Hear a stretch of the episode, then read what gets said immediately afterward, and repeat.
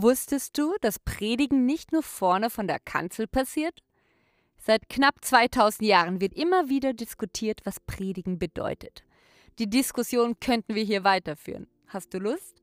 Ich möchte einen Sachverhalt mit dir teilen, der uns inspiriert und herausfordert.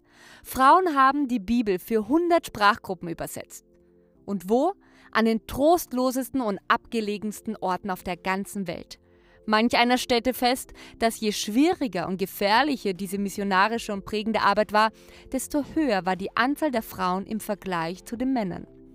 Stellt euch vor, zweimal so viele Frauen wie Männer gingen als Missionare nach China. Und was erwartete sie dort? Ihnen wurde das Unterrichten an Bibelschulen verboten, obwohl sie zuvor studiert hatten. Aber sie ließen sich nicht aufhalten. Sie wurden kreativ und lehrten andere Frauen in ihren Häusern und auch an den Flüssen, dort wo die Menschen hingingen, um ihre Kleider zu waschen. Dieses Phänomen brachte viele chinesische Bibelfrauen hervor, wie man sie nannte. Das waren Frauen, die in den unregistrierten Gemeinden und Hauskirchen von China bis heute markanter hervortraten als Männer. Haltet euch fest, von 50.000 Hauskirchen in China werden 40.000 von Frauen geleitet. Und das heutzutage. Dazu gibt es spannende Lektüre, die mich immer wieder aufs Neue überrascht und ermutigt. Wie geht's dir damit?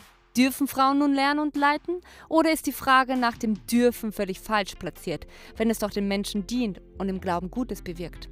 Heißes Eisen für so manchen, nicht heiß genug für mich. In absehbarer Zukunft wird es eine Podcast-Folge geben rund um das Thema Frauen in Leitung und Lehre. Mehr dazu findet ihr auf evastöchter.at und Podcast-Plattformen. Evas Töchter, der Podcast, der inspiriert und herausfordert.